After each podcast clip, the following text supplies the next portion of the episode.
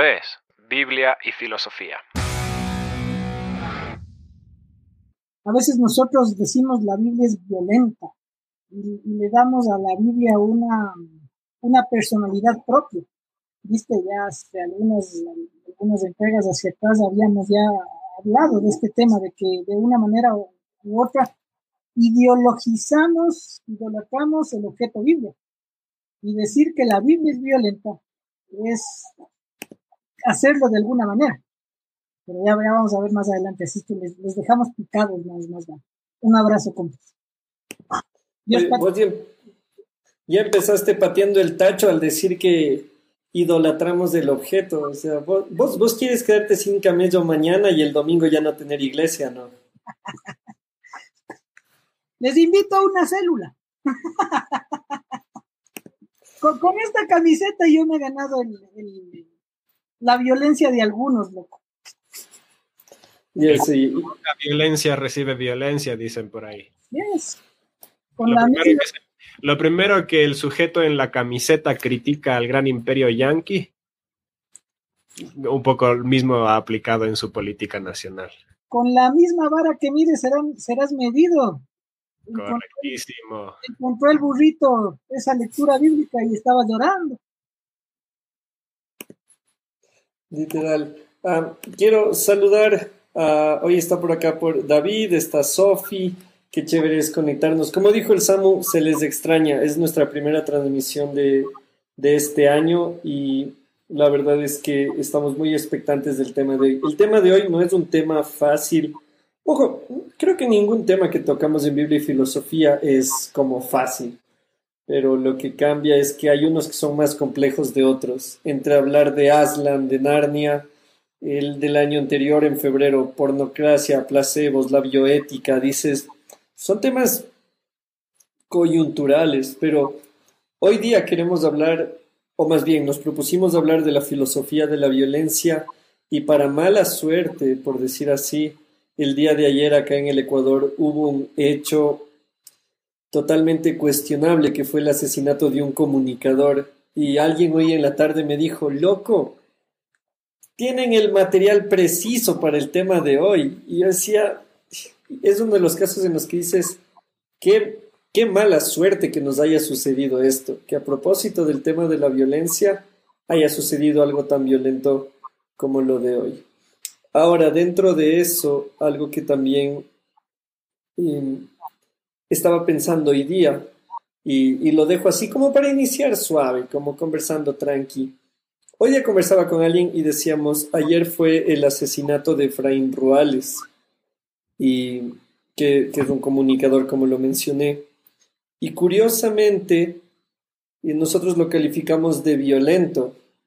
Pero yo estaba pensando en todo lo que ha transcurrido durante, todo lo que ha sucedido durante este año con la cuarentena, la entrega de los hospitales, los insumos médicos que aparecen, que desaparecen, que hay en los hospitales, que no hay en los hospitales. Y entonces me pregunto, ¿qué es más violento? ¿El asesinato de una persona o que desde el gobierno se solapen a ciertas personas que hacen un daño a una mayor cantidad de población? Entonces, estaba pensando hoy día en eso, qué es más violento lo uno o lo otro y va a haber diferentes perspectivas como para ir calentando también. Vos, Samu, ¿qué piensas? Sí, como mencionaba, eh, nos da un puntapié brutal para hablar de violencia porque todo el mundo salta con su opinión. Cuando es un personaje tan popular, todos tienen algo que decir. Y los que no les importaba a esta persona, generalmente lo que suelen decir es, pero cuando se mueren los niños en la calle de hambre no se preocupan así. Entonces, también hay la opinión de los que no quieren tener opinión. Y para mí esto de conversar acerca de la violencia es un poco irónico, filosofar acerca de la violencia es irónico, porque si es que uno tiene ciertas posturas, por ejemplo, posturas pro violencia, entonces yo quizás no quisiera decir esas posturas por miedo a la violencia de, los que están escuchando, porque son muy pacificadores. Entonces, si yo hablo a favor de la violencia y eso hace que algunos se enojen, entonces van a ser violentos conmigo, revirtiendo completamente los roles de aquel que está a favor de la violencia a querer que se haga paz y aquellos que son a favor de la paz para ser violentadores. Entonces, la violencia es una caja de Pandora que hay que tocarla con, con guantes de seda porque la gente que tiene posturas, porque fácil es tomar la postura pacifista, pero la paz no necesariamente siempre es la forma. ¿Qué pasa cuando la única forma de alcanzar la paz es a través de la violencia? A lo que voy es, siempre han habido momentos en la historia donde uno que otro se va lanzando con un poquito más de fuerza hacia la violencia y luego de repente eso revienta, porque solo es cuestión de que uno suficientemente apasionado incite a cierta violencia y luego cuando ya es propiedad de la masa, entonces eso revienta. Eso lo vemos cada vez que cae un presidente, eso lo vemos cuando sube el precio de la gasolina, eso lo vemos cuando hay movimientos uh, culturales como la de los Ku Klux Klan o la alt-right o los nazis o los gulags en, en la Unión Soviética. Así que hablar de violencia es un tema delicado, porque cualquier cosa se puede malentender y cuando queda en manos de la masa, eso se comienza a complejizar un montón.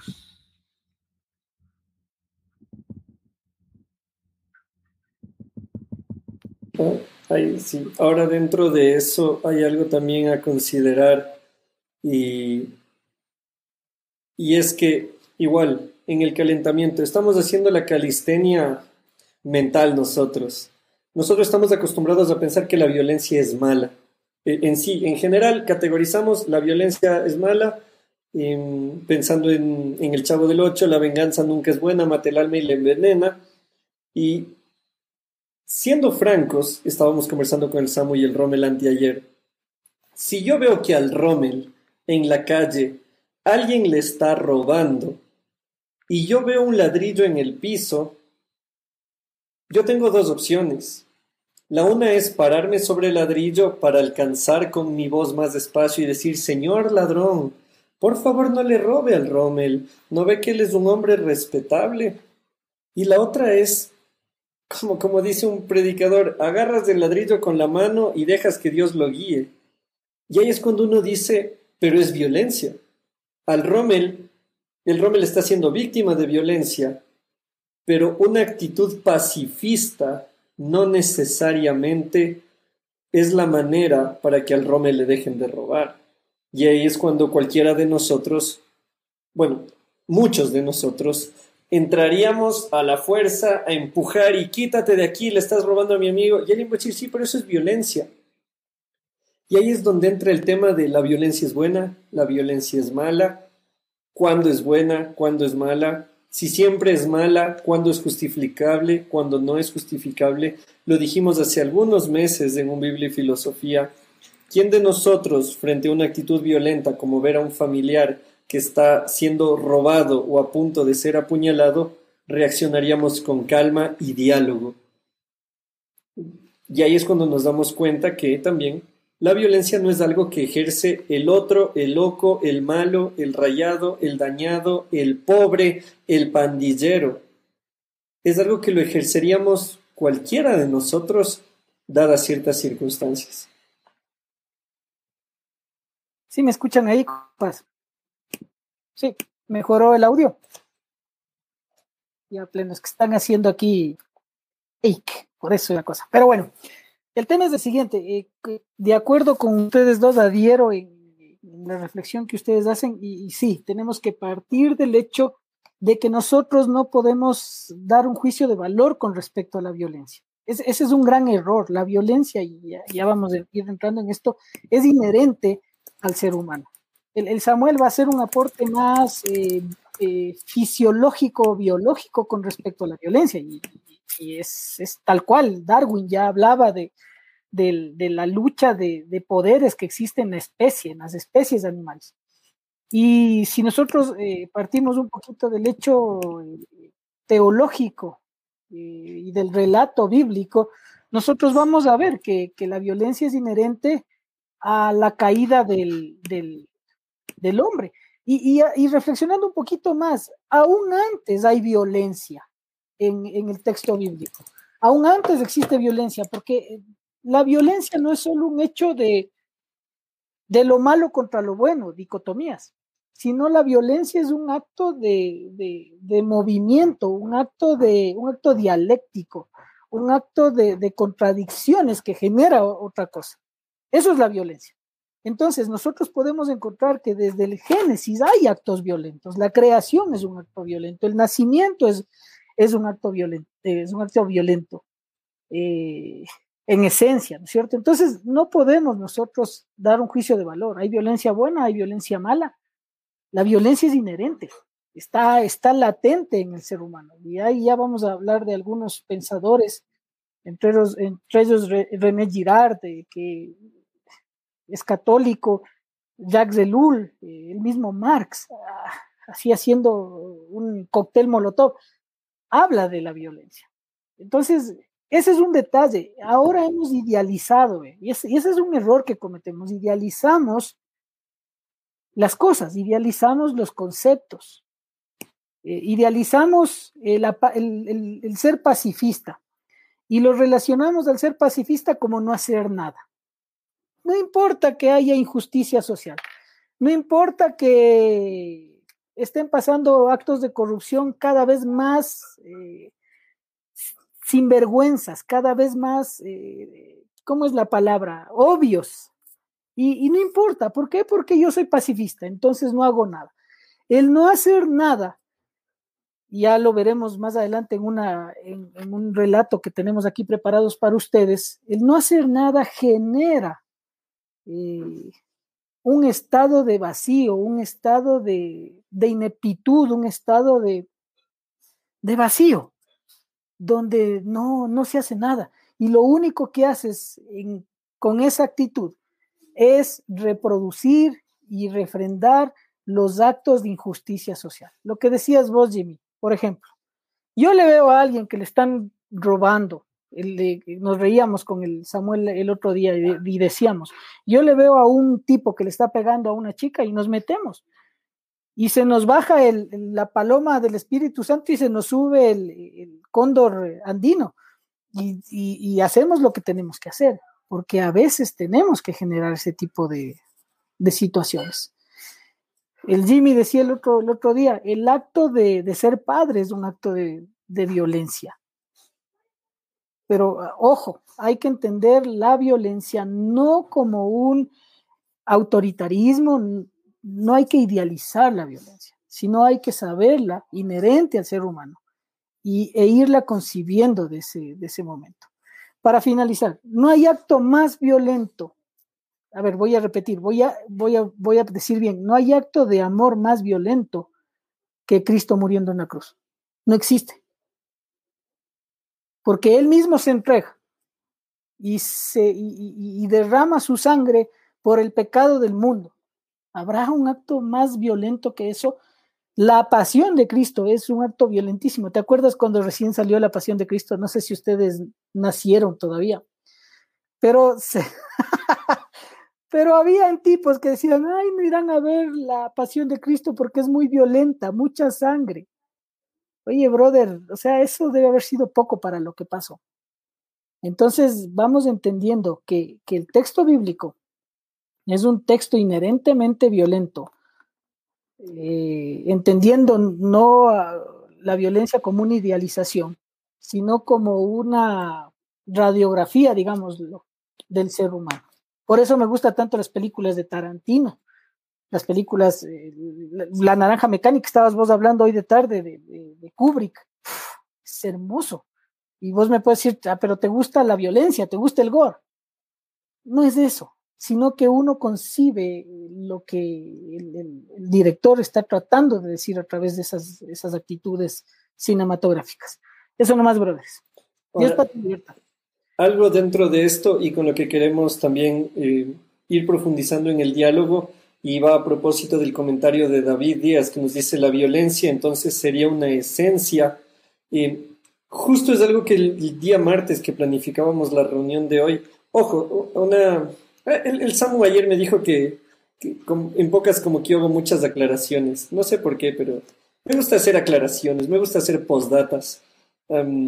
nunca nosotros hacemos reuniones para censurarnos, esto dirás, esto no dirás. El martes nos reunimos y quizá fue una de las reuniones más pesadas que hemos tenido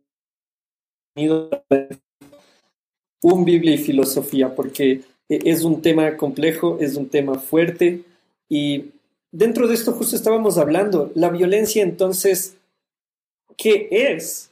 Y hay algo que nosotros hemos considerado, no somos los primeros en decirlo, eh, sin duda alguien ya lo dijo antes, es algo que sin duda a alguna otra mente maestra no se le pasó por alto, y es que hay que diferenciar dos violencias, por decir así, o hay que diferenciar la violencia en dos escenarios. El primero que nosotros proponemos es la violencia como forma, la forma o la expresión de la violencia. Le lanzas una piedra a alguien, un graffiti, un insulto, eh, cualquier cosa que sea una forma de violencia, algo que se ve, algo que se mide, algo que se evalúa. Pero hay otro nivel de la violencia, que es la violencia, tal cual usando la palabra de David, la violencia como esencia o la violencia como germen, no como germen pensando en el mundo bacteriológico, sino como germen pensando en algo que germina. Y entonces hemos conversado de esto y es lo que queremos conversar con ustedes también. Nosotros estamos acostumbrados a medir la violencia que se ve. Eh, la de la barra brava. Ah, sí, estos desadaptados destruyeron un carro. Esa es la expresión de algo interno. Es la manifestación de algo más profundo. Entonces, esto es algo con lo que queremos también de conversar ahora y es el diferenciar la violencia como expresión y la violencia como germen o como esencia.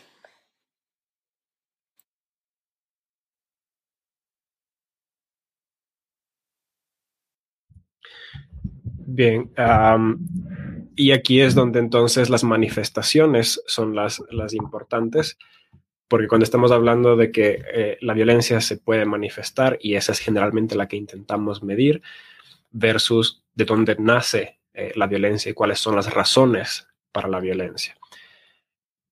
Y lo primero que dije, intentamos quizás entender la violencia desde el punto de vista fenomenológico, de cómo se manifiesta, pero así como muchas otras cosas de los asuntos humanos, la violencia es completamente relativa.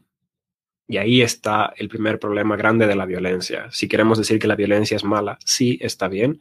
Podemos criticar la violencia de mala, pero ¿cómo vamos a medirla? Y el problema es que no existe un grado de violencia uh, u otro, sino que la violencia es directamente proporcional con el sufrimiento de la persona violentada. Y quizás ni siquiera es una violencia desde otras personas, puede ser una violencia natural. El terremoto es un acto violento de la naturaleza que puede causarte mucho daño y mucho sufrimiento. Entonces un tsunami es violento, sería, sería considerado un acto de agresión de parte de la naturaleza. Pero esa violencia depende del sufrimiento de la persona. O sea, uno puede estar siendo violentado y lo que a uno le causa mucho sufrimiento, ese mismo acto de violencia para otro no, no le causa sufrimiento. Entonces, en tal caso, puede seguir siendo considerado violencia, pero no es una violencia real para tu experiencia subjetiva. Y eso es complejo. Eso es muy complejo porque significa que una persona podría ser ah, insultada de algo con una palabra en específico y a otra persona esa misma palabra en específico no le hace absolutamente nada. ¿Es el mismo nivel de violencia? Los estoicos dicen que la vida, más que como un baile, es como un combate. Y a ellos les encantaba luchar. Ellos eran olimpistas y eh, básicamente la lucha greco-romana nace igual ahí, en Roma. Y ellos entendían la vida como combate, como lucha constante. Ellos entendían la vida y las situaciones y las personas como actos de agresión y violencia contra uno. Y que uno no ha de dejarse manipular por ella, ni afectar por ella, ni sufrir por ella. El estoico es aquel a quien el mundo entero se le cae encima en pedazos, lo agrede y no se inmuta. Porque el único sufrimiento que uno tiene es aquel que uno se permite tener. Esa era la premisa básica de los estoicos. Entonces, podríamos decir de que de cierta forma, si uno practica esta, esta forma de entender la vida, uno tampoco sufriría. Y por ende, las violencias que suceden todo el tiempo no afectan en nada. Y creo yo que Jesús tenía esta perspectiva de vida también. A él lo golpeaban, lo insultaban, lo agredían, lo blasfemaban, lo quisieron matar varias veces, pero él nunca tomó esta postura de dejarse afectar por ello. Entonces, lo contrario a un estoico sería alguien que se deja afectar por todo. O sea, un nivel de sensibilidad mucho más agudo. Cosas que ni siquiera son dichas como ofensas me terminan ofendiendo, me terminan agrediendo, los considero violencia. O, cosas que que suceden a mi alrededor, el sistema político y cosas así, me, me agreden, me violentan. Entonces es una hipersensibilidad. Ninguna de las dos es más correcta que la anterior. Ninguna es mejor o preferible, porque el que es hipersensible tiene una capacidad de ver cosas que aquel que está impávido no, no ve. Generalmente los corazones y almas más sensibles, por así decirlo, son mucho más artísticos, pueden ver y empatizar mejor con los demás. Aquellos que no se dejan afectar por su circunstancia exterior tienen generalmente un mundo interior más fuerte, pero a costa de dejarlo de afuera afuera. Entonces, cada cual tiene sus pros y sus contras. Pero ahí podemos ya darnos cuenta de que quizás la violencia no es tan blanco y negro como pensábamos. Quizás la violencia es un tema que parte más desde la subjetividad de la experiencia de las ofensas y el sufrimiento vivido. Uno teóricamente podría decir, el mundo es recontra violento, pero no me va a dejar afectar por nada de. Y si efectivamente logras mantenerte sin dolor, habrás sobrevivido a la manifestación de la forma. Y ahí le voy a dar chance a Rommel que desarrolle un poco entonces, bueno, cuál es este germen, cuál es cuando, porque una cosa es que la naturaleza sea violenta, pero, pero ¿por qué el ser humano es, es violento? O sea, ¿qué causas existen para, para la violencia? Y, y, ahí sí que se mande con toda su bibliografía de, de Elul y Girard acerca del germen de la violencia. Amén. vamos, vamos, les voy a compartir eh, algunas porciones, hay, este libro, no sé si lo pueden eh, chequear, se llama Teología de la Violencia y es un compendio de al menos seis autores. El primero es A. Dumas, el apellido de este, de, esta, de este pastor, es un pastor protestante que escribe este primer ensayo, es Dumas. Y él dice básicamente, porque quisiera de paso contestar a un amigo que preguntaba por qué el nacimiento es violencia. Y dice que el término, la, palabra violencia, puede ser entendida positivo o peyorativamente, ya lo hemos desarrollado esto. Eh, y que la, etimología de la palabra violencia confirma esta ambivalencia, la ambivalencia que hemos estado eh, pensando, ¿no es cierto? Que algunos lo, consideran positivo, negativo, eh, y etcétera. Entonces dice que vía, la vía de violencia y bios de, de vita, de vida, eh, eh, forman esta palabra. ¿No es cierto? Vía de violencia y vita de, vida. El acto, el acto fisiológico, el acto eh, orgánico, se puede decir así, no sé si estoy utilizando la palabra correcta, del nacimiento, de, de engendrar una, una, nueva vida y de nacer, el acto de, que un nuevo ser humano rompa una, una bolsa amiótica en el vientre de su madre y, y, actúe por salir de ahí con ayuda o sin ayuda, es un acto violento. Y viste, aquí ya eh, hacemos énfasis en, lo que este autor Dumas dice específicamente de la noción y de la etimología de la palabra violencia. La violencia como, como vis, como violencia y como vida. Aquí voy a, sacar la primera carta con respecto a eh, los autores que habíamos estado conversando. Eh, Marx tiene como punto máximo de su, de su pensamiento la lucha de clases, ¿no es cierto? Y él menciona que para cambiar el sistema actual de las cosas, la sociedad tiene que luchar, tiene que haber una confrontación, tiene que haber un, choque. ¿Entre qué? Para Marx está claramente establecido que es eh, clases, la, la burguesía y el proletariado. Solo esa lucha y esa confrontación dialéctica de contradicciones, de violencia, va a dar nacimiento a otra clase que para Marx es el, comunismo, el socialismo, etcétera, etcétera, ¿no es cierto?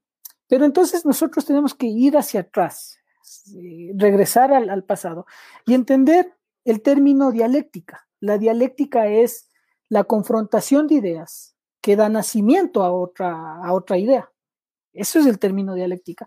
Y lo interesante de Marx es que él mencionaba que para que una nueva vida nazca, o sea, no, me refiero a una vida humana, sino para que una nueva realidad nazca, es necesario que ella nazca, crezca desde la podredumbre.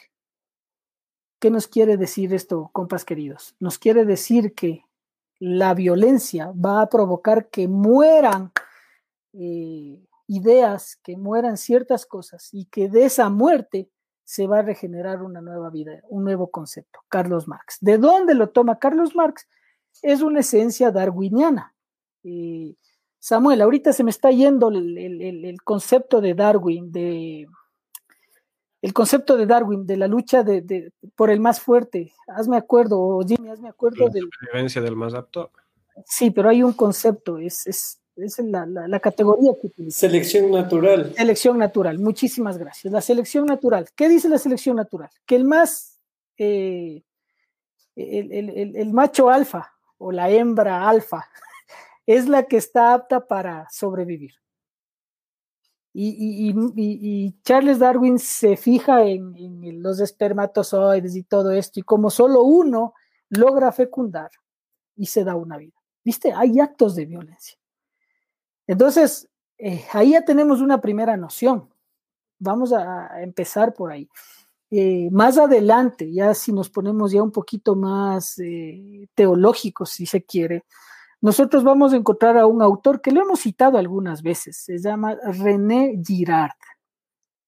René Girard es un católico, historiador, eh, lingüista, etcétera, etcétera, etcétera, que parte eh, su noción filosófica de la humanidad del hecho de que él afirma de que con la caída, con el pecado original, eh, el ser humano eh, tiene una noción, tiene una esencia, como habíamos dicho, un germen, como decía el Jimmy, de maldad en sí. Y ese germen de maldad, ese germen imperfecto, ese germen de violencia, genera violencias, violencias que tienen que ver con el deseo. Estoy hablando de René Girard. Entonces dice, Caín deseó algo que Abel estaba ofrendando a Dios. Y, se da la primera violencia asesina. Y entonces René Girard, estoy yendo rapidísimo, corriendo, botando todo, afirma esta violencia como el deseo mimético, el deseo, el, deseo, el anhelo de obtener más de las personas hacen que haya una violencia. Y voy a seguir corriendo. René Girard dice que para que esto, esto que se da en la cultura humana, que se da producto de esa caída, solo haya paz cuando hay un chivo expiatorio al cual se le culpa de todas las cosas y que el castigo que sufre este chivo expiatorio, que en la mayoría de los casos es la muerte, y aquí acordémonos del texto bíblico del cordero que traían hacia el, hacia el templo para ser eh, ofrendado a Dios y que su sangre era de propiciación para todo el pueblo. Acuérdense de eso. Entonces, ese chivo expiatorio devuelve la paz a una sociedad. ¿Cuántos de nosotros, cuántos de ustedes, a ver quién, es, quién dice amén ahí en el, en el chat, cuántos de ustedes son o han sido chivos expiatorios? Siempre buscamos un chivo expiatorio. Yo ayer mismo, con el dolor que, entendemos que sufre la familia lastimosamente de, este, este personaje televisivo que, falleció ayer, yo les decía a los compas, eh, a mí me parece que es una suerte de chivo expiatorio en medio de un caos y de una corrupción ya desmesurada de este gobierno. Surge este, este, este chivo expiatorio para desviar la atención. Si ves cómo el escándalo es aplacado a través de este chivo expiatorio, que luego en la cultura se, se, se yergue, se, se levanta como un acto ritual. Entonces necesitamos los chivos expiatorios como actos rituales. Corríjame en compas, Danilo Stanisreisner, ¿cómo es este man? El filósofo popular argentino. Darío. Darío Stanriver. Stanriver, no me sale ese nombre, loco. Stanriver, voy a repetir mil veces, Stanriver, Stanriver. Ya decía que la ritualidad es necesaria.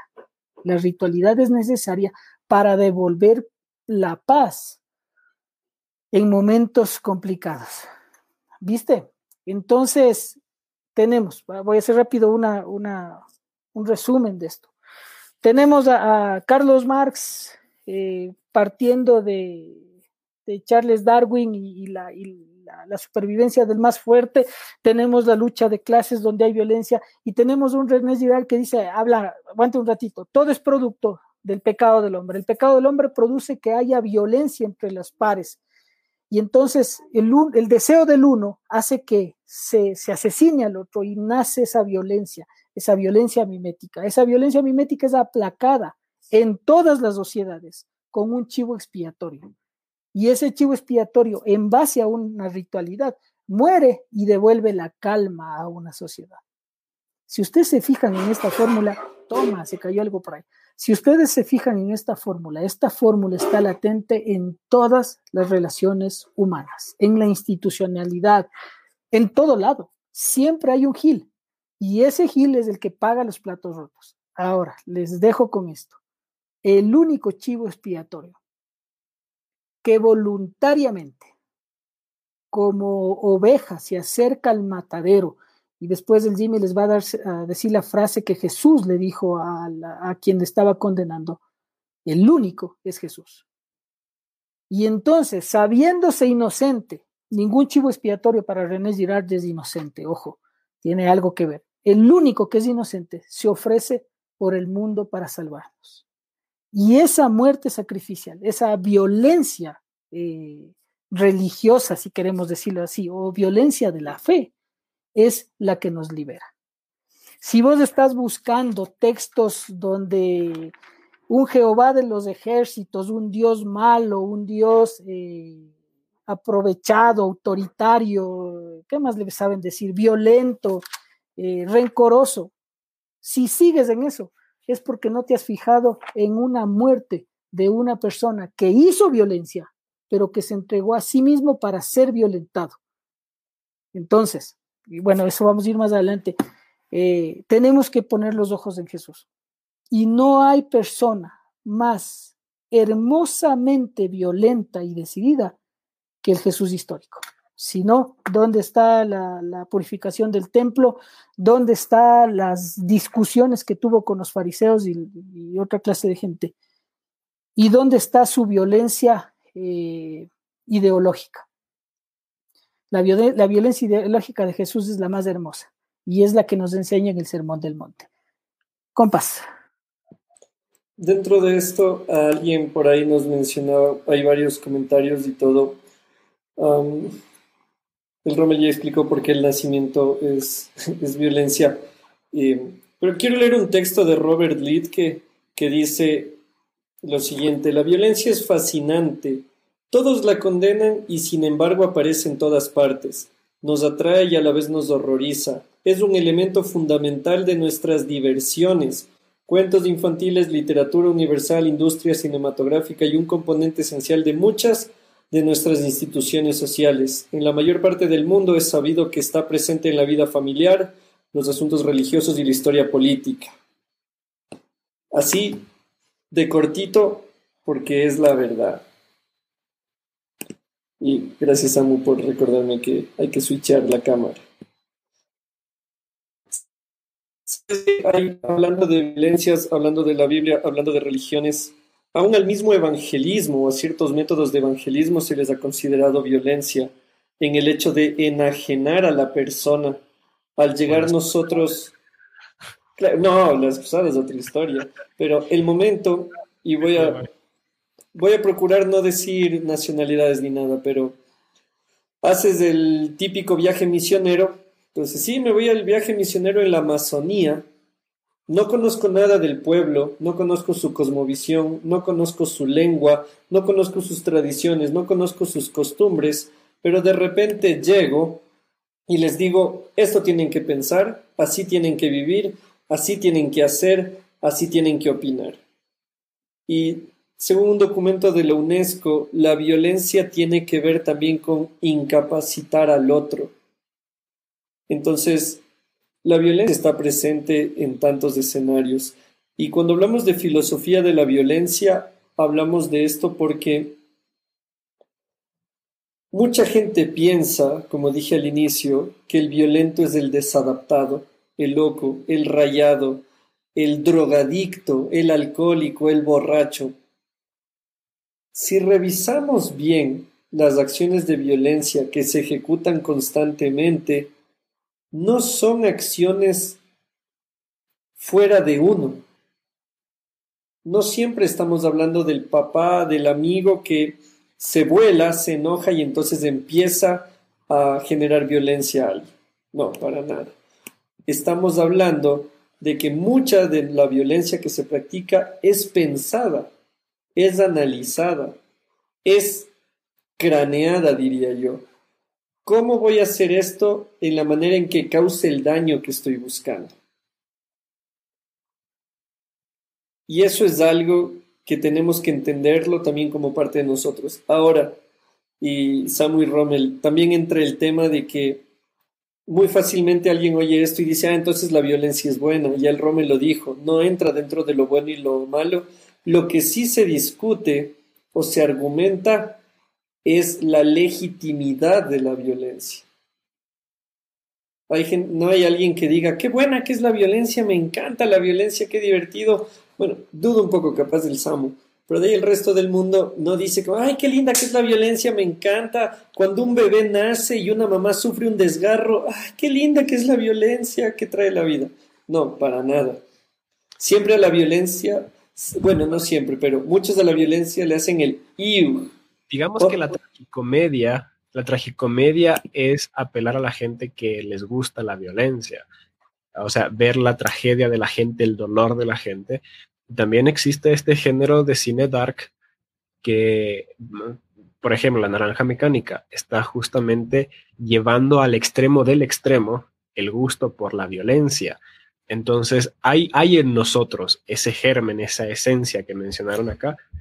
Y, es, curioso porque estaba hablando y entonces ponen dos comentarios. Uno, entonces la violencia es circunstancial y enseguida el otro dice, entonces la violencia es esencial.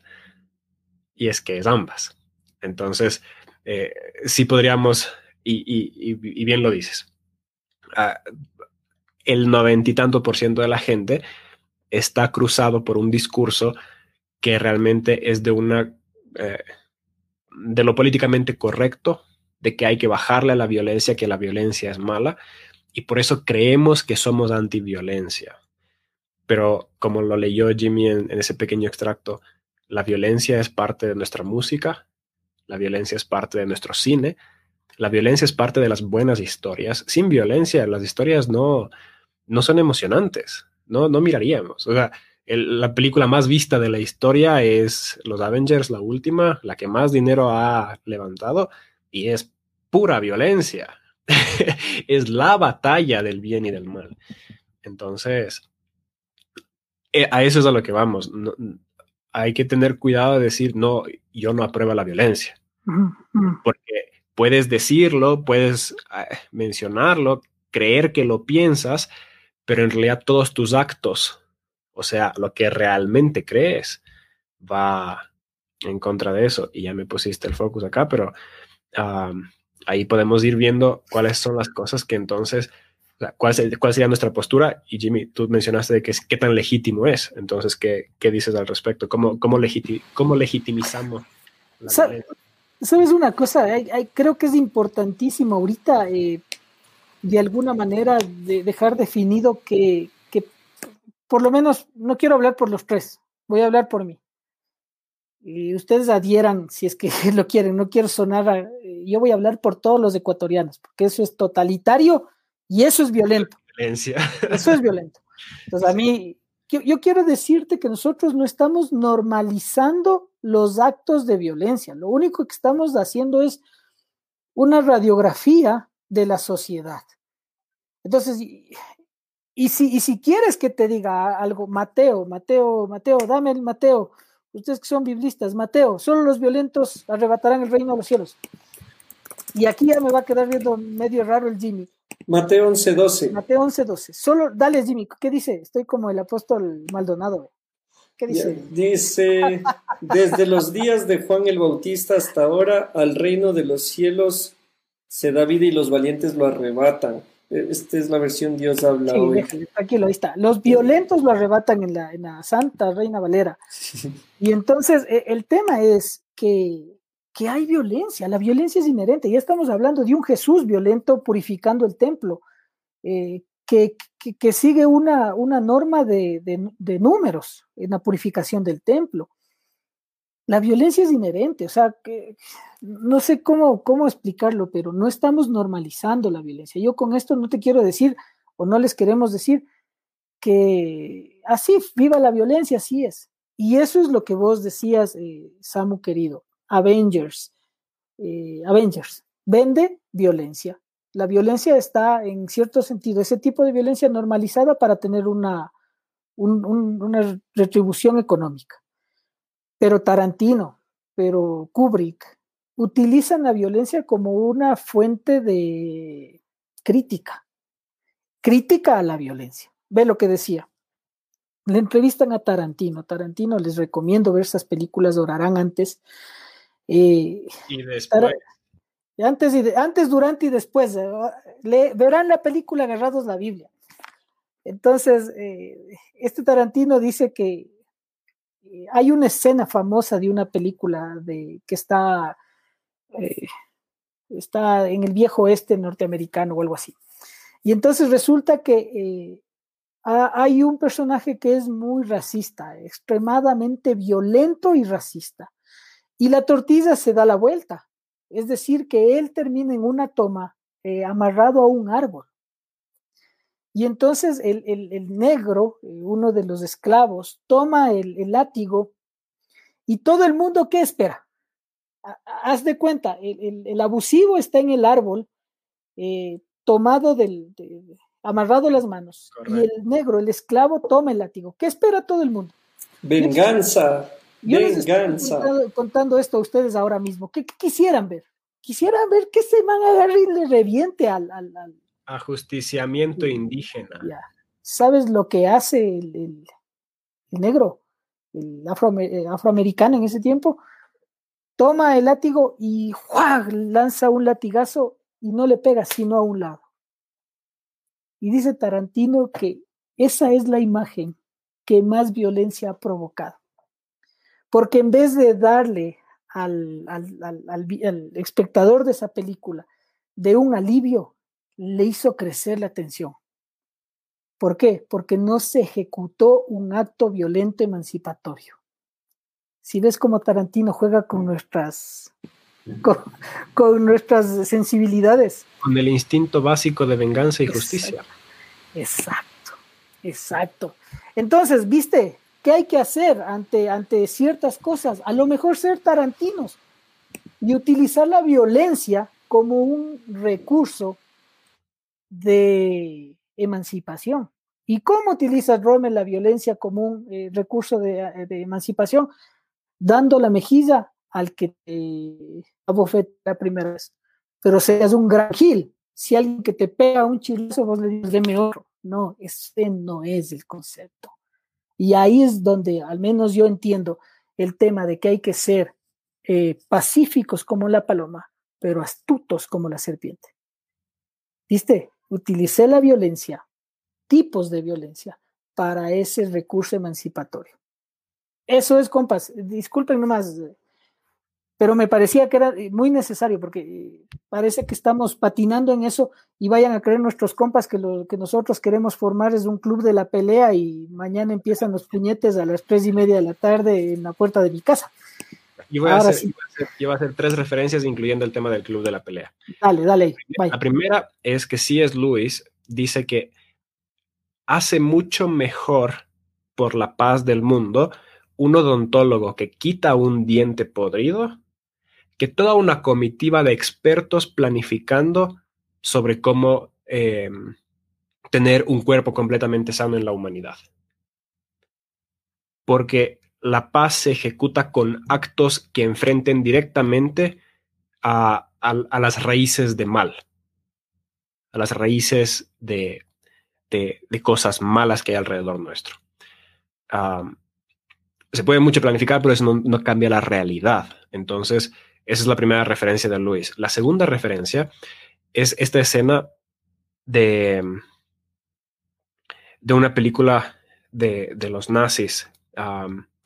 Y está este capitán de, de, uno de los campos de concentración y él extremadamente rico, él extremadamente poderoso, lo que es la lista de Schindler. Entonces, uh, él, tenía su casa ahí en medio del campo de concentración y hacían fiestas y un montón de cosas. Y cuando él estaba tomado, salía a la terraza, cogía su rifle y comenzaba a cazar. ¡Pum! Les daba cacería a los, a los judíos que estaban ahí abajo en el patio. Y claro, era terror y pavor completo y él disfrutando de esa, de esa ultraviolencia. Y cuando entonces eh, Schindler está con este hombre, él le dice algo muy curioso. Le juega la psicológica, básicamente. Le dice, ¿sabes quién es aún más poderoso que aquel que tiene el poder de matar y mata? Aquel que tiene el poder de matar y perdona. Porque básicamente estás regalando la vida. Y esa es la referencia directa al acto emancipatorio de el esclavo que no coge venganza en contra de su amo, sino que solamente demuestra que tendría la capacidad de dañar y no lo hace. Que es más o menos lo que Jesús hace en el, en el jardín del Getsemaní. Dice, si yo llamase ahorita a, a una legión de ángeles, ellos vendrían y les destruirían y todo lo demás pero no lo hace porque parte de, del acto emancipatorio era someterse a la violencia de los romanos, a la violencia de los líderes judíos. Entonces, la tercera referencia va en el campo de cuál es esta eh, mansedumbre de la cual Jesús está hablando. Sed mansos y humildes como yo soy manso y humilde. Y Peterson hace referencia a que no es pacificador aquel que no tiene la capacidad de hacer daño a nadie. Porque alguien que no tiene la capacidad de hacer daño a nadie simple y llanamente es víctima de todos los demás que sí son capaces de hacer daño. La mansedumbre real es tener la capacidad de hacer daños a otros, la capacidad de saber utilizar la espada y guardarla. Porque muchas veces cuando hay fuerza en uno, cuando tú sabes que si es que me provocas, yo puedo dañarte, entonces ya no me provocas. Si tú sabes que yo tengo la capacidad de devolverte el daño, por, por instinto, prefieres mantener las cosas en paz. Si yo sé que tú tienes una pistola, yo no te voy a andar molestando. Y esos son conceptos peligrosos porque hay un tema de carreras armamentísticas. Pero teóricamente, cuando todos tienen la capacidad de aniquilarse, lo que sucedió en la Guerra Fría, entonces también todos llegan a la conclusión de que es mejor dejar en paz al otro. Porque cuando hay mucha disparidad de poderes, lo que estaba hablando Rommel en referencia a Marx, ahí es cuando surgen las batallas de arriba hacia abajo. Cuando somos parejos y podemos hacernos la misma cantidad de daño, hay paz. Por eso es que el concepto de mansedumbre, según, según Peterson, es no solamente ser débil y no hacer daño a nadie, sino tener la capacidad de hacer daño, pero más que eso, conectar con nuestro lado violento, que ya hemos hablado de que todos tenemos capacidad de mucho daño y violencia, conectar con nuestro lado violento, conocerlo y dominarlo. O sea, realmente reconocer nuestra naturaleza caída, reconocer nuestra sombra, como decía Jung, e integrarlo a nosotros para que no se salga de control. Porque es mucho mejor conocer tu lado oscuro, por así decirlo, antes que pensar de ti mismo que eres súper buena persona y todo lo demás, pero que luego vienen situaciones de estrés y todo y ¡pum! revientas. Eso sería peor, porque van a venir momentos difíciles en tu vida y uno tiene que saber cómo manejar, cómo manejar la oscuridad en uno. Uno tiene mucha oscuridad, unos más que otros, sí, pero mejor conocerla y dominarla antes que desconocerla y como dice Jung, llamarle luego destino. Y, me encanta, me encanta la referencia que hace Andreita justamente al ensayo de Luis de por qué no soy pacifista. Y ahí hay referencias en cuanto a esto. Entonces, una cosa es el pacifista, otra cosa es el pacificador y otra cosa es el violento. Entonces hay un espectro. Y muchas veces el pacificador no no elige el camino de la paz a costa de todo lo demás, sino que muchas veces tiene que trabajar incluso a través de actos de agresión para llegar a aquella paz. Y creo que ahí radica también parte de, del desafío, por decirlo así. Ahora, e, el Rommel, ustedes están mencionando cosas bastante que se oyen muy fácil, pero son muy fuertes. El hecho mismo de uno entender que dentro de ti convive las dos capacidades. Y ojo, no estamos hablando de una dualidad, porque también ese es un problema que cometemos al hablar de violencia. Pensamos que el lado violento es el lado malo y el lado no violento es el lado bueno. Y empezamos con esta lucha y canciones, ¿no? Como la de Dos seres hay en mí, quienes son old school recordarán, ¿no? Dos seres hay en mí, me quiere dominar, el uno va con Dios, el otro eh, está muy mal y cosas así. Y bueno, sí, Pablo también habla del tema de la dualidad o habla a un público específico que quizá concebía la dualidad, pero en cuanto a la vida de cada uno, no se trata de cuál voy a ser, se trata de soy los dos nos guste o no reconocerlo, ¿y qué voy a hacer al respecto? Y aquí Marco nos dice, dominar nuestro lado violento. Y, es bien curioso hablar de, de ese tema, porque nos guste o no, es practicarse autoviolencia. Es hacerse autoviolencia el no ser, el, el evitar ser violentos con otros pero soy violento conmigo mismo. Probablemente lo mejor que has dicho en un año. toda tu vida, hijo madre. Meses de Biblia y filosofía. Sí, sí está grabado, ¿no? Excelente, correcto, correcto. Sí está grabado, sí está grabado. Sí, está grabado. Bueno, apaguemos las luces, vamos. Bueno, gracias, compas. Que Dios les bendiga. Un abrazo. Yo me voy. Ahora, la, la... el gym y ya presentamos la tesis. oye, oye, oye. Te digo una cosa solo, no te olvides lo que vas a decir. ¿Sí ves por qué me gusta tanto Star Wars? Porque uno tiene el poder de irse al lado oscuro o, al, a la luz, a la fuerza. Y te niegas. Y te niegas porque es más satisfactorio al lado oscuro. Pero tienes que vivir en negación constante hacia la fuerza. ¿Y qué es sino el cristianismo? Es saberte violento. Pero irte negando. Dale, dale vos, ojalá no te hayas... No, no, no, para nada. O sea, lo único es que les voy a defraudar porque le, le, pegué una histórica en el ángulo. Pero es que, a ver, de, de, qué películas nomás se habló? De la naranja mecánica, se habló ya de la lista de Schindler, las de Kubrick. Bro, yo tengo, por eso digo, atino una y le... Ahí está, bro. Comenzaste. Ah, madre, sí que tengo suerte.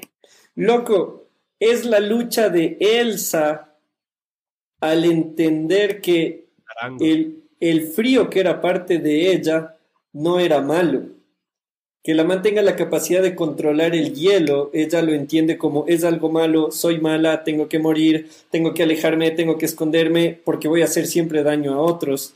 Y otra cosa que sucede es la típica del brother que le dice a la chica, sabes qué, aléjate de mí porque te voy a hacer daño. Y esa es la persona que está diciendo, sin decirlo, soy incapaz de controlar mi propia violencia mi violencia me supera. Y lo que vos dices, Rommel, ya que es Biblia y filosofía, cuando en el texto bíblico encontramos esta frase de, Jesús, cuando dice, si alguno quiere venir en pos de mí, niéguese a sí mismo, estamos ya hablando de lo que mencioné hace un momento. Es un, es, me practico violencia yo para no practicarte violencia a vos porque lo que me dijiste me acaba de tocar una fibra íntima, me acaba de doler en el alma, te metiste con algo sagrado en mi vida, y teniendo el chance de desquitarme, hago algo aún más, quiero usar esta palabra hoy, no la uso mucho, hacer algo sublime.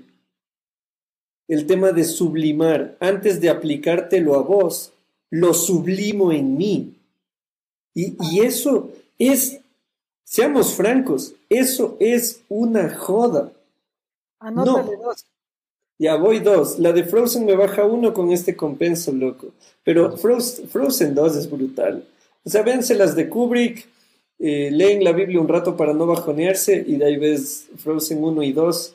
De ahí te fresqueas un rato y de ahí ves las de... O sea, que me acaba de ir el otro autor.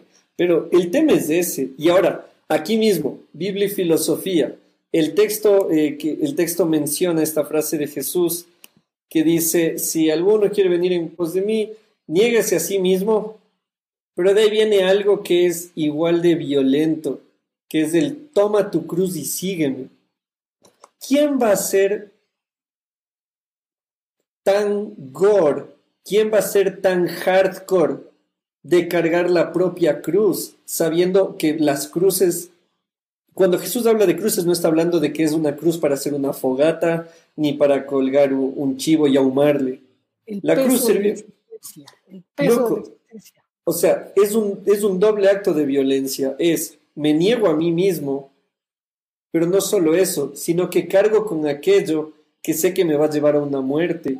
Y obviamente no lo tomamos literal, excepto ciertos casos como el de los mártires, pero es el de saber mi destino último no es vivir y triunfar, es morir y negarme al máximo para que otro sea principal en mí. O sea, vivir la fe de alguna manera en ciertos momentos es una autoviolencia. A mí me encanta lo que dices porque conecta con algunas ideas que había tenido antes sobre la sexualidad yo cacho la sexualidad como, como básicamente una potencia que mora en nosotros y nos, nos empuja y nos acciona. Es como una, una granada que revienta y la granada generalmente revienta para todos lados. Y yo le, yo le cacho a que una granada, una explosión reprimida y controlada revienta hacia un lado. Y muchas veces ah, cuando se procura aplastar la granada, entonces ahí sí sale por donde puede. Yo cacho muy que, que así funciona el impulso sexual, pero me fijo también que de cierta forma en mí hay tres grandes impulsos. Uno, el impulso sexual. Dos, el impulso de la curiosidad, la lujuria por lo nuevo. Y tres, la violencia, que yo la conecto mucho con el lado de, lo que considero justo e injusto. Entonces, esta fuerza de agresión, esta fuerza de violencia, es una cosa que he intentado dominarlo ya 11 años desde que soy consciente de ella. Ah, todo el tiempo, todo el tiempo estoy intentando controlarlo y son, son ciclos así. Y, y, les prometo que si es que hubiera forma, probablemente ya lo hubiera dominado, pero uh, ahí es donde me doy cuenta de que hay, hay, canales. O sea, como no puedo aplacarlo porque es una fuerza, o sea, es parte de las chispas de vida que cargo, entonces hay que canalizarlos por otro lado. Y por eso muchas veces quizás prefiero no no hacerlo con alguien en persona, pero termino de forma anónima discutiendo en, Facebook o en alguna otra cosa y luego aprendo a dominar eso y lo aplasto y luego sale por otro lado y aplasto eso y sale por otro lado. Entonces, esto de canalizar esa violencia hacia uno mismo, esa potencia de agresión, va justamente con lo que hablan los estoicos. Uno no tiene que mirar la falta de los otros, porque hay suficiente falta en uno mismo. Y generalmente este acto de violencia, al menos en mi caso personal, es cuando comienzo a ver las faltas de otros, cuando veo el momento en que ellos no están a la altura de lo que deberían estar. Y por eso hay que comenzar a mirarse a uno mismo. Aquel que se está mirando todo el tiempo a uno mismo y sus faltas, no tiene tiempo de criticar a los demás. No tiene tiempo de enojarse con los demás. Y, y esa es la parte que, que hay que aprender a canalizar. Las que son fuerzas, las que son potencias en uno, potencias de vida, hay que canalizarlos a los lugares correctos porque es muy difícil aplastarlos. En el momento que los aplastas, salen por otro lado. Y ahí es donde, donde conecta muchísimo. realmente el entenderse a uno, integrar la sombra de uno con el consciente, y empujar en la dirección correcta. Solamente dejar que entre por un canal y no por nada más. Y por eso es que tiene full sentido para mí porque me está ministrando el Jimmy con su Ve, yo, yo, quiero aportar algo aquí de, Dumas mismo, del libro que les estaba comentando. Dice en la página 28. La Biblia afirma que la violencia instituida puede y debe tomar formas controlables. Antes durante y después de su puesta en práctica.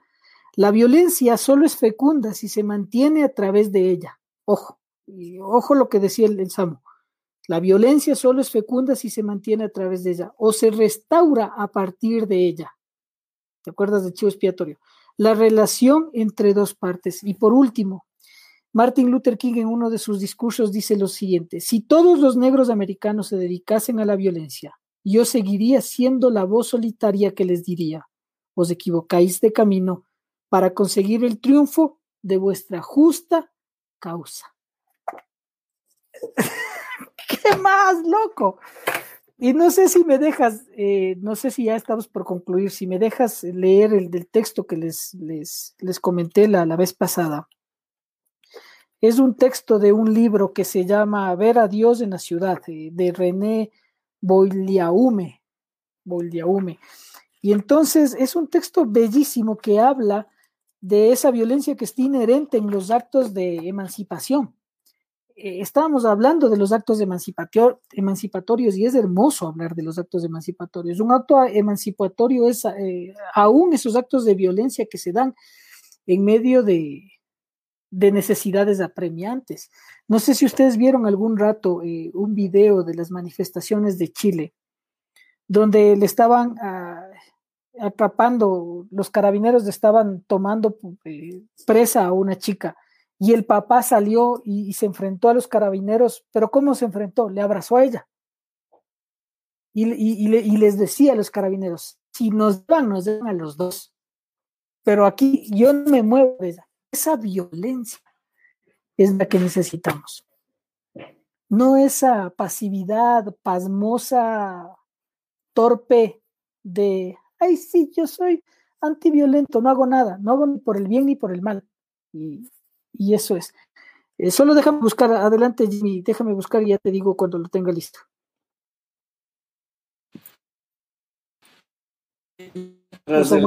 Eh, encuentra la referencia que está buscando. Hay varios comentarios que hemos recibido hoy día y bueno, hace un momento eh, lo hablamos de que la violencia es circunstancial, es esencial, ya se dijo, son las dos a la vez.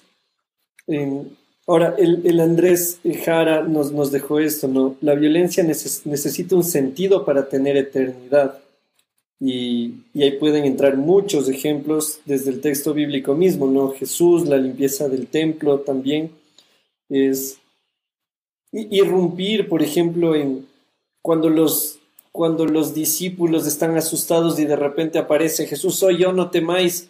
Es algo que genera de alguna manera un, un espanto, un susto, un miedo. Ahí es cuando uno dice, oye, ¿por qué no mandaste una cartita antes? Como para estar en paz. Pero es cuando uno dice, tiene sentido. Ahora, eh, por aquí Marco Aurelio nos dice, Pablo decía que el bien que quiere hacer no lo hace, más el mal que no quiere hacer lo hace, se convierte en una batalla diaria. Y esto refrenda mi aporte sobre Frozen 2. El frío era parte de Elsa y hasta que ella no se amigó con ese lado era algo negativo. El momento en el que, de alguna manera hay que decirlo así, no encuentro otra manera de decirlo, Samu o Romes, ustedes encuentran unas palabras más lindas. Si tenemos la violencia como potencial, si tenemos la violencia como germen, uno tiene que ser sabio en qué va a utilizarlo y en qué no va a utilizarlo.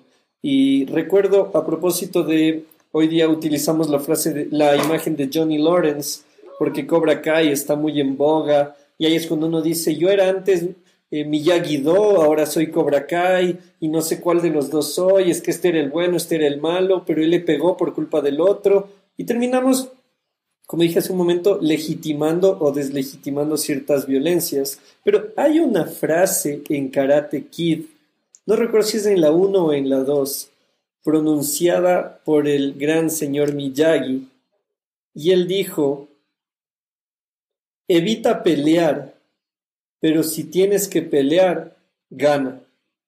Y esa tonterita a mí se me clavó aquí. Es el hecho de saber utilizar el, el capital violencia. Si dentro de mí hay una capacidad para la violencia, no voy a pelearme con el del bus, no voy a pelearme con el del taxi, no voy a pelearme con el Rommel, con el del Facebook, con el del Instagram.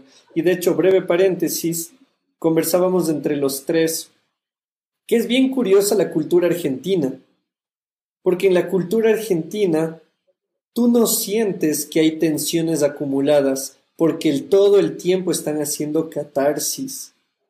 En cambio, nosotros, la cultura ecuatoriana, es una cultura que se reprime, es una cultura que se calla, que guarda, que espera a que a la gota que derrame el vaso. Y eso no solo genera violencia, no, si la violencia ya está ahí, eso genera ira y la ira genera frustración y la frustración genera deseo de venganza y es tener en una olla de presión los ingredientes perfectos para que en cualquier momento un auto se choque, una esposa sea golpeada, un niño sea golpeado, un vecino sea insultado como si hubiera hecho lo peor del mundo. Vivimos en una olla de presión cuando lo sensato, al sabernos violentos, qué lindo que suena decir así, al sabernos violentos, es hacer catarsis constante. Si sé que la vida es violenta conmigo, en cada acto o en muchos actos cada día, no voy a acumular, voy a soltar. Y como dice el Julito, somos bombas de tiempo. Y si sabemos que la olla de presión me lleva hacia eso, voy a hacer lo contrario un verbo que se me vino a la mente, Samu, necesitamos constantemente drenar lo que provoca la violencia que vivimos cada día. Oye, me hiciste acuerdo de, una frase de, de, una canción de los redondos de Ricota. Esos chicos son como bombas chiquititas, dice ese, la canción Jijiji. Les invito a escuchar la canción, hermosa canción, una máquina, el poco más grande del mundo. Y entonces, eh, sí, loco, tenemos que, ir mediando esas cosas y tenemos que ir buscando formas de, hacerlo. No sé si quieren que ya les, lea este texto o ibas a decir algo, Samu. Sí, creo que eso lo iba a comentar, de que probablemente hay todavía alguno entre ustedes que diga, no, pero es que tenemos que anular la violencia entre nosotros, donde realmente la sociedad no necesita violencia. pero creo que la violencia es necesaria y podemos imaginarnos un escenario donde estamos literalmente en medio del páramo, un par de carpas hechas a base de cuero, unas cuantas familias ahí viviendo que son el clan, así como vivió casi toda la humanidad a lo largo de toda la historia. Y por ahí hay un par de gatos monteses, un leopardo, cualquier animal salvaje que puede despedazarnos de una. Si es que todos son pacifistas en esa comunidad, si ninguno tiene esta, esta fuerza de agresión, esta fuerza que realmente tuviese la capacidad de matar, entonces esta pequeña, este pequeño pueblito sería víctima de todas las demás bestias de la naturaleza que están dispuestos a matarnos. Y ellos no tienen concepto de violencia así, violencia no, ni la paz es la mayor virtud, nada de esto. Entonces, generalmente son estos grupitos donde hay ancianas, donde hay bebés, los que terminan apreciando esa agresión masculina que bien dirigida lo que hace es proteger a este gran clan de los de las amenazas externas. Luego esto se fue a las naciones y con las guerras entre ellas y todo. Pero digamos que todo el mundo fuera ultra pacifista. ¿Qué pasa si vienen los alienígenas y quieren exterminarnos? Y no hay nadie que esté dispuesto a tomar un arma en manos. Así como el Día de Independencia, qué sé yo. La violencia también sirve sus propósitos y generalmente terminan siendo héroes aquellos que están dispuestos a utilizar su violencia para proteger a los suyos. Y, lamentablemente estamos en un, en un, mundo donde los recursos no son infinitos, estamos en un lugar donde uno tiene que luchar por, por acceso a comida, por acceso a territorio, incluso por derecho para aparearse, o sea, si estamos hablando a nivel básicamente ya biológico, zoológico. Y hay que entender que de esto está constituida la realidad. Si es que eso es fruto de, la caída del ser humano, si es que así es el diseño del Señor, si es que así ha sido parte del proceso evolutivo, es difícil decirlo, pero así funcionamos y, hay que no anular completamente este, este instinto de agresión, sino entender que como sociedad podemos canalizarlo y hacer esa catarsis del que decía Jimmy, por ejemplo, a través de los deportes, los deportes organizados, a través del cine, a través de la música, o sea, hasta el metal es música violenta. Y se puede, se puede canalizar eso por ahí. Y, por eso mi conclusión, y esto es una defensa de la libertad de expresión, es mejor luchar verbalmente que luchar físicamente. Pero para eso tenemos que tener derecho para hablar y ofendernos los unos a los otros. Porque es mejor hacer esa catarsis y drenar nuestros problemas a nivel de ideas. Porque las ideas pueden ofender, las ideas pueden herir emocionalmente, pero al menos no nos estamos dando de puñetes o incluso matando. Las sociedades antes terminaban matando por cruce de ideas. Hoy le bloqueas en Facebook y ya estuvo.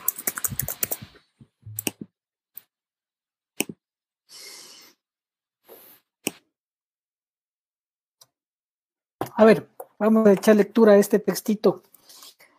La violencia del amor, dice Bombay, 26 de noviembre de 1972. La iglesia está en el mundo, toma parte en los sufrimientos del mundo. Y aunque Cristo reprendió al discípulo que cortó la oreja al criado del sumo sacerdote, nuestros corazones miran con simpatía a aquellos que se sienten empujados a la violencia por el sufrimiento de los otros. La iglesia condena la violencia, pero condena con más fuerza todavía la indiferencia. La violencia puede ser la expresión de amor, la indiferencia jamás. La una es una imperfección de la caridad, la otra una perfección del egoísmo. En días de miedo, de duda y de confusión, la simplicidad y la lealtad de un apóstol se han hecho abogado de una, de una situación política. Se equivocaba, pero yo preferiría equivocarme con este apóstol a tener razón con un hombre indiferente de corazón frío. Vamos a Jerusalén y muramos con él. René Boiliaume. Belleza.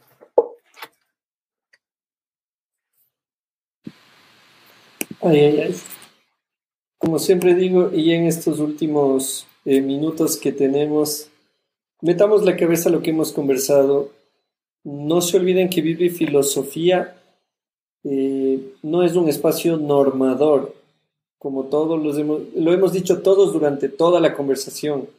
Nosotros no estamos defendiendo, abogando, estamos explicando.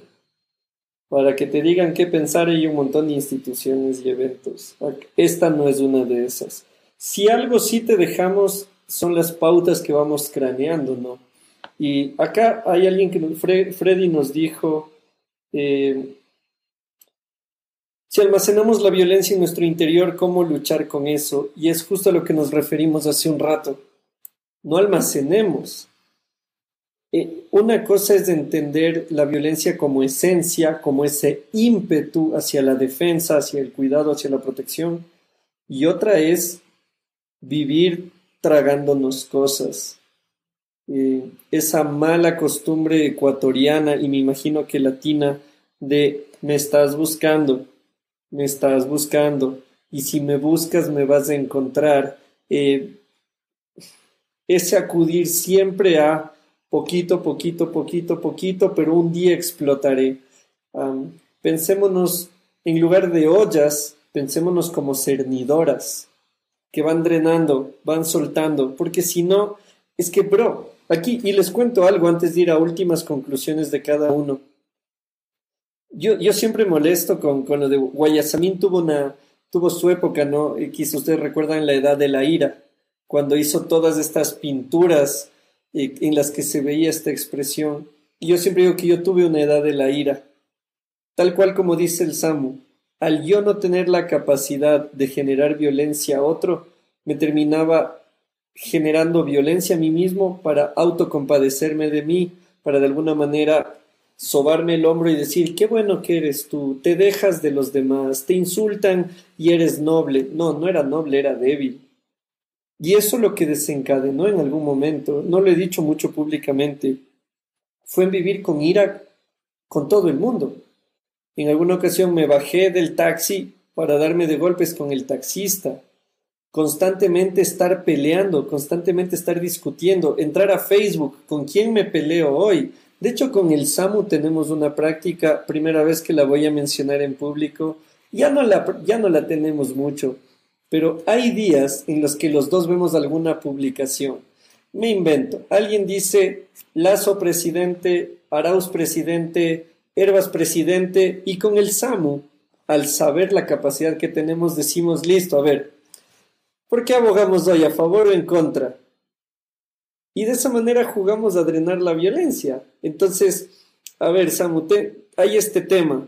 Y es como que los dos tenemos la capacidad de, a ver, ¿en qué postura nos vamos a poner? ¿A favor, en contra, positivo, negativo, de acuerdo, en desacuerdo? Y prefiero, y alguna vez lo hablamos con el Samu, prefiero discutir con un amigo en WhatsApp por un tema random que llegar a casa y discutir con la familia. Prefiero abrir un videojuego aquí en el celular y soltar tensión ahí, a llegar a la casa y soltar tensión con gente que me ama, a quien que no requiere de mi desequilibrio. Entonces hay que saber en qué utilizamos la violencia y como dijo el, el Dani, sí, creo que fue el Dani, el Andrés Jara, eh, cuando decía el tema de la violencia tiene que tener un sentido que apunte a la eternidad. Pelearnos por pelearnos no tiene sentido, atacar por atacar no tiene sentido, defender por defender no tiene sentido. Debe haber un propósito que apunte a lo eterno. Esa sería eh, lo que yo aportaría. Samu Rommel, últimas conclusiones. A mí, me parece fantástico que una de las ah, prácticas humanas que más tienen que ver con la violencia y mejor enseñan a manejarla son las artes marciales. Realmente para terminar con el elemento de Cobra Kai, el karate, taekwondo, kung fu, todas las artes marciales que se conozcan más, más allá quizás del Krav o lo que sea, son justo enseñar al ser humano qué capacidad tiene su cuerpo para hacer daño, para dominar, para defenderse, pero está acompañado de muchísima práctica mental para dominar eso. O sea, de no utilizarlo por el puro placer de hacer daño, sino realmente como método de defensa, para parar el mal. Y eso me parece fascinante. Yo, yo traigo a colación tres categorías, si es que se quiere, que se debe tener muy en cuenta para para poder sortear el tema de violencia en el que vivimos. La primera es tener cuidado los totalitarismos o la generalización. Yo hablo por todos los cristianos, yo hablo por mi familia. Aguanta, loco, habla por vos mismo y no generalices. El momento en que tú totalitarizas las cosas, te, hace, te, conviertes en una suerte de fundamentalista. Solo yo tengo la razón. Y ahí se empiezan a generar las disputas eh, violentas. Entender que hay diferentes puntos de vista, que hay diferentes realidades.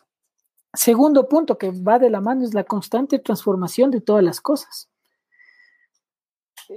vean, eh, si, si hay algo que quería decir hoy día es que, y ya lo vengo diciendo hace algún tiempo atrás, ya no hay eh, películas de culto, ¿se acuerdan que lo he dicho algunas veces? Ahora hay series de culto y tienen que ver por el tema de, la, de la, inmediatez de, la, de las comunicaciones. Antes nosotros esperábamos con ahínco una, una película y nos quedábamos pero haciendo exégesis de esa película. Ahora ya no hay tal de eso, pero hay series y ustedes son geniales para recomendarme series y yo les digo, no me recomiendo porque mientras más me recomiendan, más las odio. Y por ejemplo es el tema de Cobra Kai, ¿sabe? De lo poco que, que sé cómo funciona el tema. Es interesante saber cómo alguien que fue malo en otra época, hoy es el bueno. La vida se transforma, hay un constante transformar y eso es lo que es la fe en nosotros. Yo mismo no soy el mismo Rommel que hoy en la mañana. Y no seré el mismo Rommel mañana, el Samuel de igual manera y los que nos están escuchando. Y por último, el tema de entender que no hay noción más violenta que el Evangelio. Y no hay noción más violenta, o no diría noción, diría eh, resultado más violento que la gracia. La gracia que no es totalitaria, la gracia que no es generalización, la gracia que está en constante transformación. Es decir, que si caes hoy, tienes gracia para levantarte y te transformas y te vuelves en uno mejor. O a lo mejor si no quieres, no. Pero va a haber gracia. Y el tema de que Jesús en un acto violento, el más violento que se pueda registrar en la historia de la humanidad, en ese nivel de reproducción, nos ha brindado. Y yo sé que este no es un espacio para predicarles nada, sino para dejarles pensando, pero pensemos en esa violencia de Jesús. No le veamos como un sujeto afeminado sufriendo porque sin querer todo el destino sobre él, no. Él es una persona que se decidió a generar esa violencia en sí mismo y que está documentada en el Sermón del Monte, Padre, si pudiera pasar esta copa de aquí, ¿qué nivel de, tensión? Pero que se haga lo que tú has dicho que se haga. Listo, se fue. Le hacemos así. Se violentó a sí mismo. Panas, lo que dijo el Samuel, lo que dijo el Jimmy. Carguemos la cruz. Y esa cruz es dolor. Y esa cruz es, eh, es cargar el peso de la existencia, como dice el Samuel citándole a otro filósofo no tan famoso como él. Eh, no se trata de, de, CrossFit, señores. Cargar con el peso de la existencia no es de hacer burpees, es vivir en, en, esa, en ese vacío existencial que Heidegger nos, nos lo mostraba en el Dasein. Eso es, brothers. Ojalá les duela la cabeza. No, no me hagas hacerte violencia y prende ese micrófono, loco. Gracias, gracias. Eh, bueno, alguien por aquí nos preguntó eh, si la violencia es un don traducido como el instinto de supervivencia. Eh, hace un rato se mencionó, sí, se entiende como algo que puede ser parte de nuestros rasgos evolutivos. Entonces, es algo importante. Con esto, eh, por acá nos recomendaron un tema para tratarlo. André nos dijo, o sea, en tema de la violencia hay gente que es como un volcán, que poco a poco lanza humo, piedras y no toda la lava.